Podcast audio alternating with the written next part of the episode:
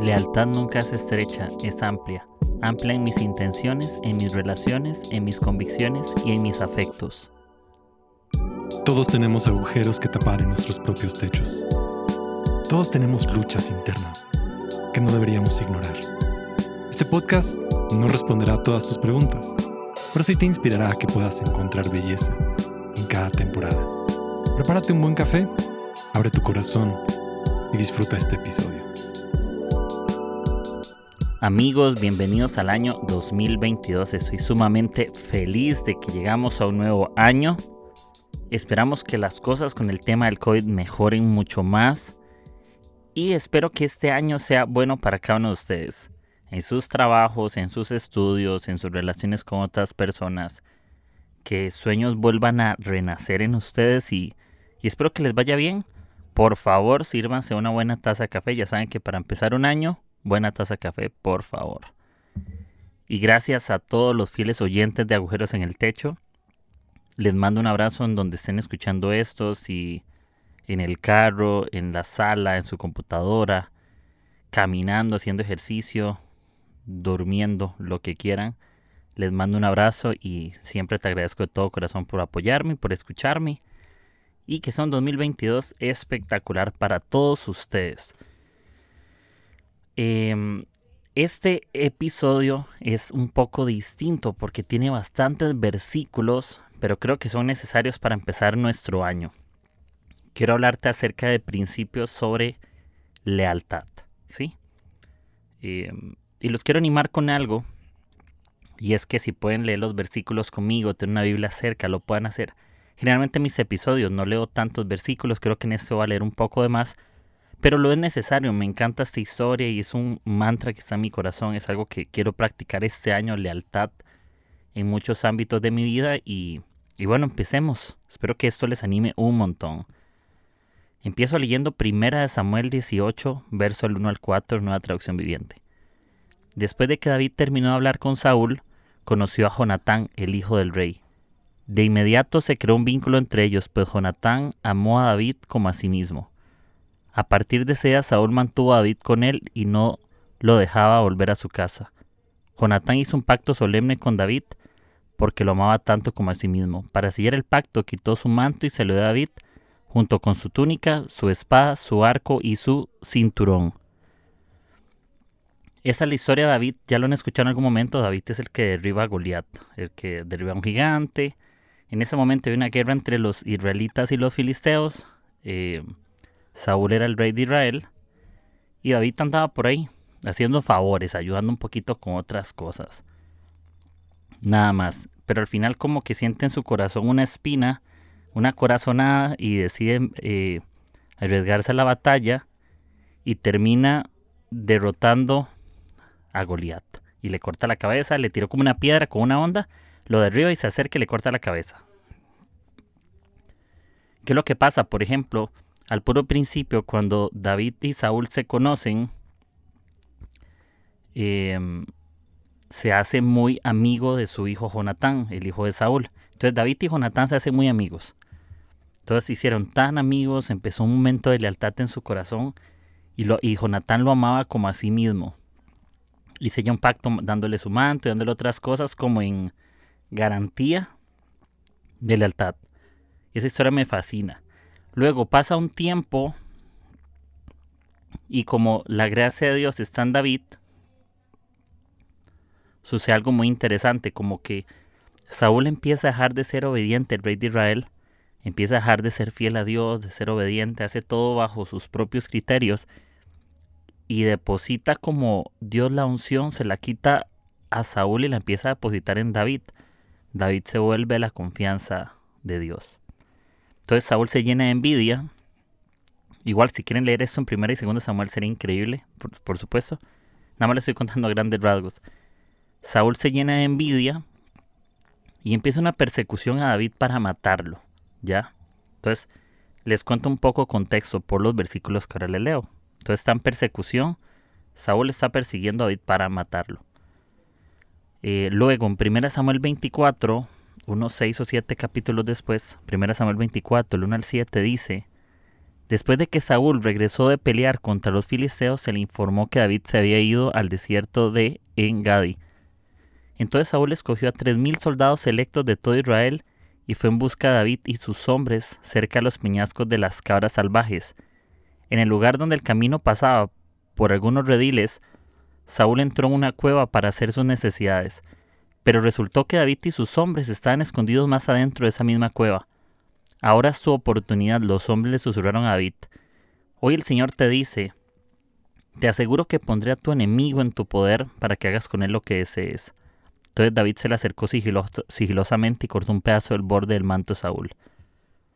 Pero comenzó a remorderle la conciencia por haber cortado el manto de Saúl, y les dijo a sus hombres, que el Señor me libre de hacerle tal cosa a mi Señor el Rey. Debo atacar, no debo atacar al ungido del Señor porque el Señor mismo lo ha elegido. Entonces David contuvo a sus hombres y no les permitió que mataran a Saúl. Cuando David terminó de hablar, Saúl le respondió, en el verso 16 más adelante, ¿verdad? Porque lo había descubierto. Cuando David terminó de hablar, Saúl le respondió, ¿realmente eres tú, David, hijo mío? Eso es porque David se le acerca y se postra al rostro en tierra. Dice que enseguida comenzó a llorar y le dijo a David, eres mejor persona que yo porque has devuelto bien por mal. Esta historia me encanta porque aun cuando alguien te persigue, puedes mantener tu pacto, aun cuando alguien te hace daño, puedes mantener tu corazón en un lugar correcto.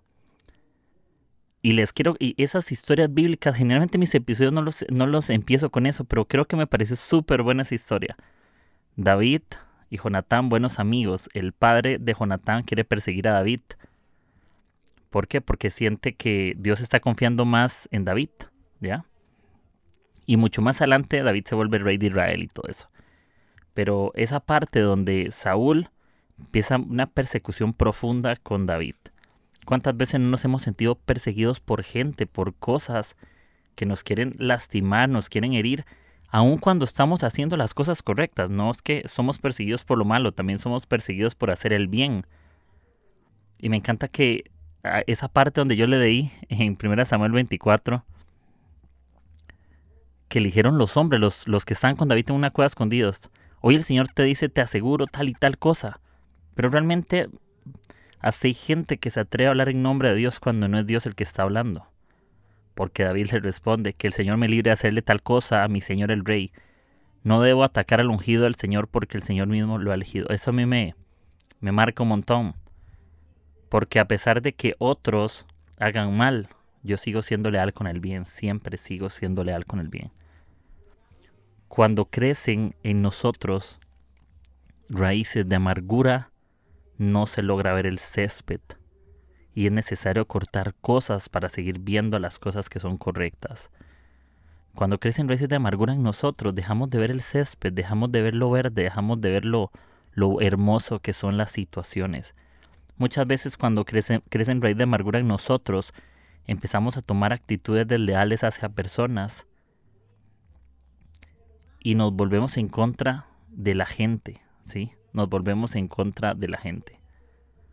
Em, hay una frase que lo han escuchado que dice que cuando la vida te da limones, sal limonada. Mira, hay cosas que, que han sido, que caen en medio de nosotros, hay situaciones que nos golpean, pero utilicemos eso que viene a nuestras vidas para hacer lo correcto, para hacer lo correcto, para hacer una revolución, porque toda revolución necesita un patrocinador. Ocupamos patrocinar las cosas correctas en la vida de las personas, ocupamos en una revolución de lealtad, ocupamos en un corazón completamente inclinado nuestro oído a hacer lo que es bueno. Y creo que este año también es una invitación para todos nosotros. ¿Qué tan leales estamos siendo? Solamente podemos ser leales cuando son leales con nosotros. Estamos siendo leales con personas, estamos lastimando, estamos haciendo promesas vacías, estamos golpeando personas. Estamos siendo desleales con nosotros mismos, ¿no? Y pasa un montón de veces. Y muchas veces empezamos a ser desleales con personas, ¿saben por qué? Porque tantas veces hemos tomado con demasiada familiaridad lo que las personas que tenemos al lado que perdemos la conciencia de que esas mismas personas, si no las cuidamos, se nos pueden ir. Eso es una filosofía barata, eso es como como cuando creemos que somos amigos de personas, pero en tres años no les hemos mandado un mensaje, ¿no? ¿Y por qué digo que es una filosofía barata? Porque eso es pan añejo. Lealtad es cuidar con constancia las cosas, es ser fiel hoy, no solamente ser, ser fiel mañana. Lealtad es algo que permanece, es algo que perdura. Y ahora tenemos tantas filosofías modernas, filosofías son formas de pensar, de hacer cosas.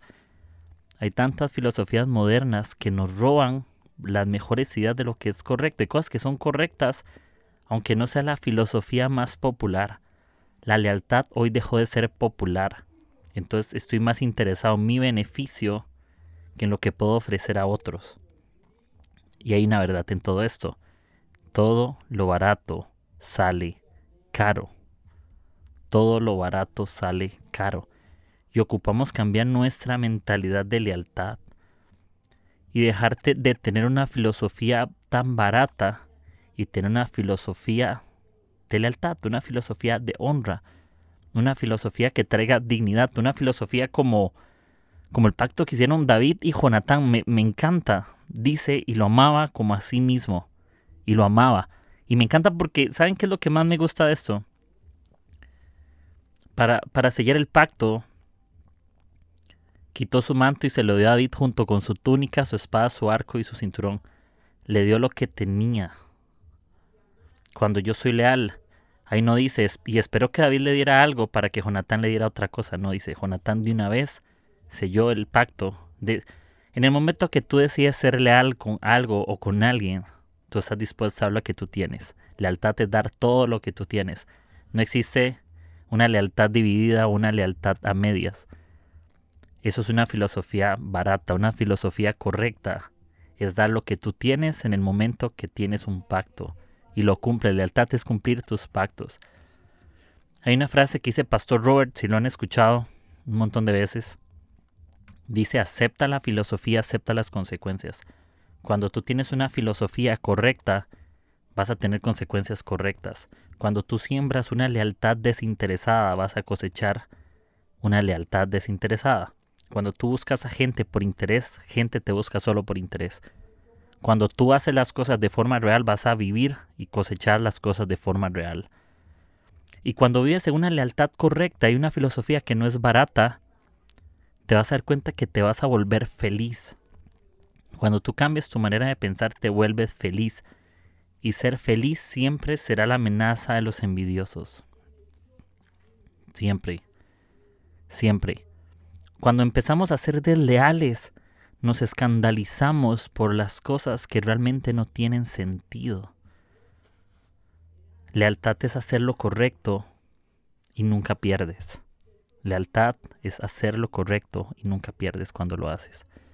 Aunque ser leales involucra dolor muchas veces. ¿Sí? Y ser fiel es la amenaza de hoy de los inconstantes también. ¿Saben qué pasa? Todo el mundo habla mal de los fieles, pero los inconstantes a veces los dejamos hacer lo que quieran. Hay cosas en mi corazón que este año y cada uno de nosotros ocupamos someter para poder examinar y cambiar.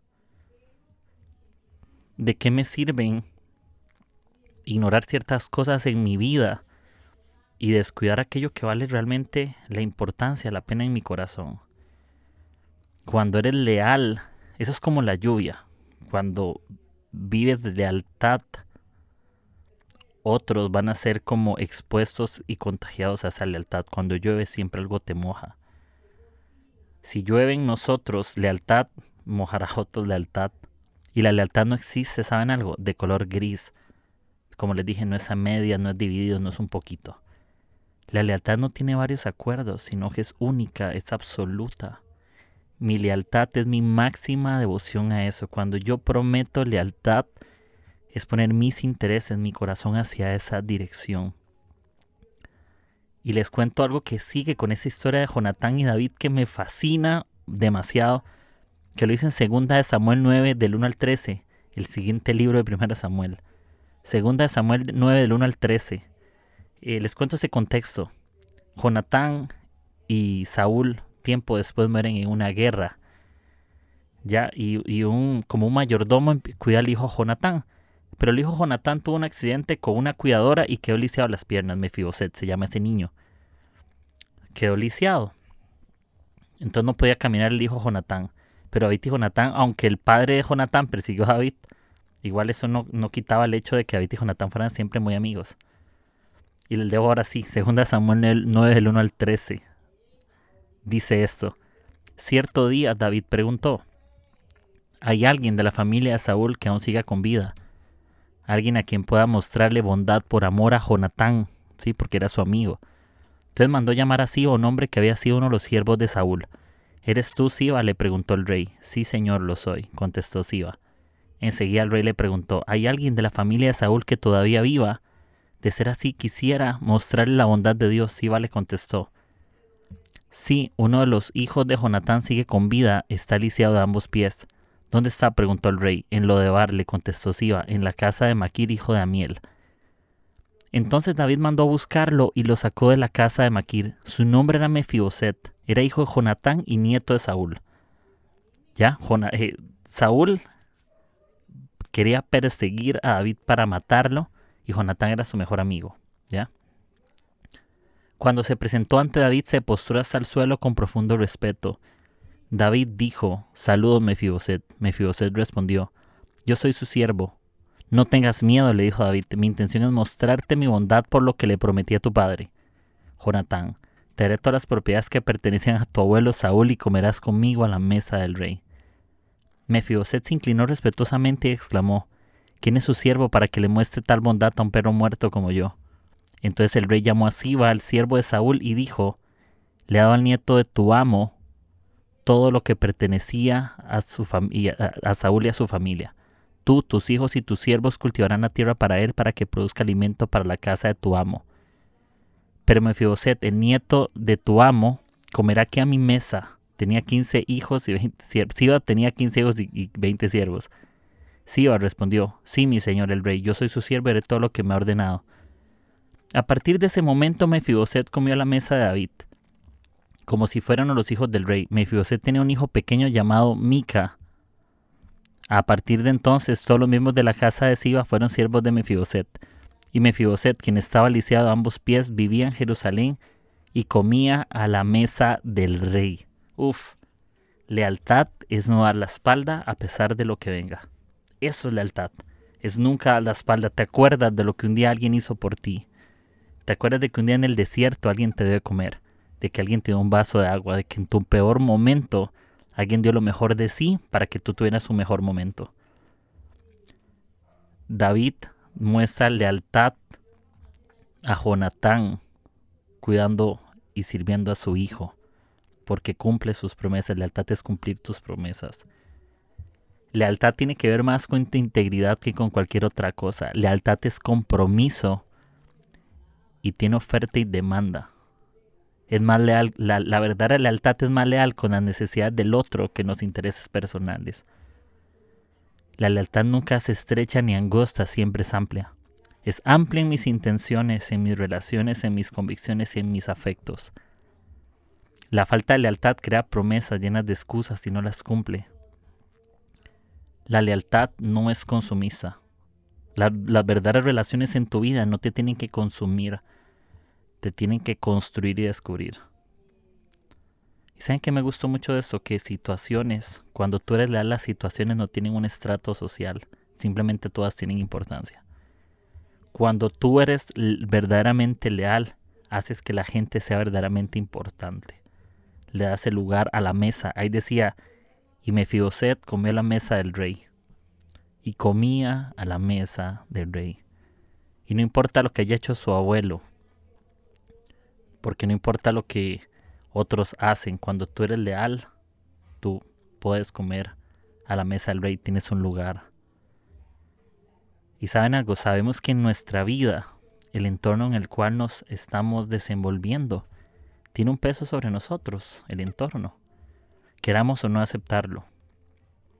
Pero es importante que personas leales podamos crear hábitos y de antemano podamos tener reacciones a nuestro contexto para ser mejores personas, que de antes de que alguien me haga daño, yo te ofrezco lealtad. En el momento que alguien quiera robarme algo de mi corazón, yo ofrezco lealtad de una vez. Lealtad no es algo que tiene, tiene ¿cómo les digo? Lealtad no es algo que se tiene que ganar en ti siempre. Tú puedes ser leal aunque sean desleal contigo. Cuesta, pero es así. Lealtad no es algo que se gana, es algo que se ofrece, es algo que se da. Y sabemos que el entorno y los malos momentos pueden cambiar nuestros hábitos porque nos influencian. El entorno en el cual vivimos va a facilitar o dificultar ciertas cosas, pero cuando tú tienes tus afectos y tus convicciones en un lugar tan seguro y tu corazón tan protegido, puedes ser leal. Una verdad, ¿saben algo? Una verdadera lealtad es protectora, protege a la gente. Verdadera lealtad cuida tu corazón, siempre. Y muchas veces hemos vivido durante tanto tiempo sin paz, porque estamos esperando que todos sean leales con nosotros cuando yo puedo empezar a dar el primer paso para ser leal con los demás. Y ocupamos hacer la paz con nuestro interior, ocupamos hacer la paz con las circunstancias, ocupamos hacer la paz con las personas, ocupamos hacer la paz con nosotros mismos. Y tenemos que dejar de ser tan alérgicos a arreglar cosas cuando exista la necesidad de arreglar algo, tomemos la iniciativa y acerquémonos a solucionar. Tenemos que quitarnos la alergia de no querer arreglar porque lealtad arregla. Lealtad honra, lealtad da un lugar. Y no dice que Mefiboset fue donde David. No, dice David fue. No dice que, el, que quien te hizo daño te va a buscar. Porque el abuelo de Mefiboset quería matar a David, pero fue al rey. David fue a buscar a Mefiboset por lealtad, porque la lealtad no busca sus propios intereses, sino las necesidades del otro. Y eso me marca un montón. La lealtad no da limosnas, es un lugar contigo. Cuando tú eres leal con las personas y con las cosas que tú amas, tú les vas a dar un lugar en tu propia mesa. No les vas a dar un par de monedas. Tú no le das un par de migajas a las cosas que tú amas, tú les das lo mejor y les das un lugar contigo. Y sí, las personas que son verdaderamente leales van a decepcionar a un montón de gente porque vivimos en un mundo donde no sobra la lealtad. Vivimos en un mundo donde ser leales ya pasó de moda, donde mandar palabras de ánimo ya pasó de moda, donde la vida trata de mis cosas y no de las tuyas, pero lealtad es recordar constantemente las cosas buenas que alguien también ha hecho por mí. Lealtad es dispuesto a estar a ofrecer y dar mi cinturón, dar mi manto como lo hizo Jonatán con David. Y lo que hiciste hace cinco años puedes cosechar en años lealtad también. Pero también yo sé que en esta vida nos hemos sido leales y nos hemos equivocado. En la vida hay cosas que escribimos para que sepan esto muy importante. En esta vida hay cosas que escribimos con lápiz y que todavía podemos borrar. Y otras que están escritas con lapicero, que parece que no. Pero puedes usar un corrector. Sabes que por debajo pasó algo, pero poder escribir una historia en algunos casos. Pero lo más importante es perdonar y ser perdonado. Lo más importante es humildad y no orgullo y prometerte a ti mismo ser una mejor versión de tu propia vida. Creo que cuando somos leales, empezamos a ser súper fieles a las cosas buenas. Creo que cuando somos leales empezamos a sentirnos mucho más inspirados. Creo que cuando somos leales, nuestra vida empieza a tener un, un, giro 360, totalmente. Nuestra vida empieza a florecer, nuestra vida empieza a crecer, nuestra vida empieza a ser mucho mejor. Em, y, cuando empezamos a ser leales, ya no tenemos, es bajar del ego del cielo a poner los pies sobre la tierra. Y yo no quiero estar sacando provecho de la gente que me rodea. Quiero estar más interesado en que sus vidas puedan ser mejores. Creo que cuando en mi espíritu hay lealtad, algo bueno se desborda. Y yo quiero ser un vaso que Dios pueda llenar constantemente para ofrecerle el a gente.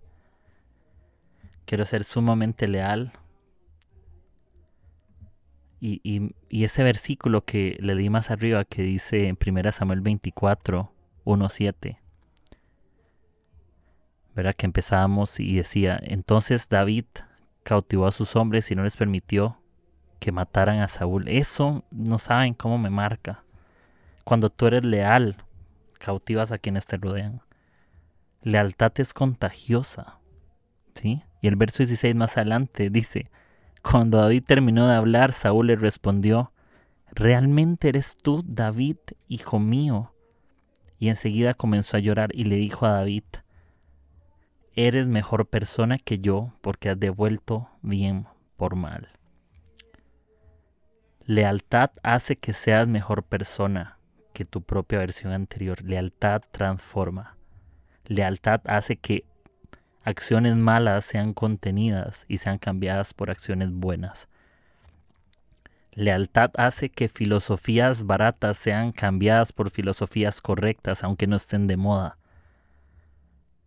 Y esa es mi invitación en este día, amigos. Todos los que me están escuchando, no sé si nos conocemos o no. Y es que lealtad te da lo que tú tienes. Tú puedes empezar a ser leal y puedes empezar a perdonar puedes empezar a dar la cara, puedes empezar a hacer lo correcto. No seas desleal porque te fueron desleal. Sé leal porque tú sabes cuánto tú vales y la buena persona que tú eres. No seas alérgico a arreglar, arregla las cosas que tú quieres arreglar, da la cara. Pide perdón, pide disculpas, haz lo correcto, restaura las cosas que tú puedes. Seamos restauradores de cosas buenas constantemente y hagamos la paz con lo que venga. No demos la espalda a personas, amemos a personas.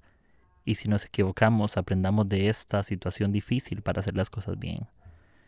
Porque lealtad tiene que ver más con tu integridad interior que con tu reputación exterior.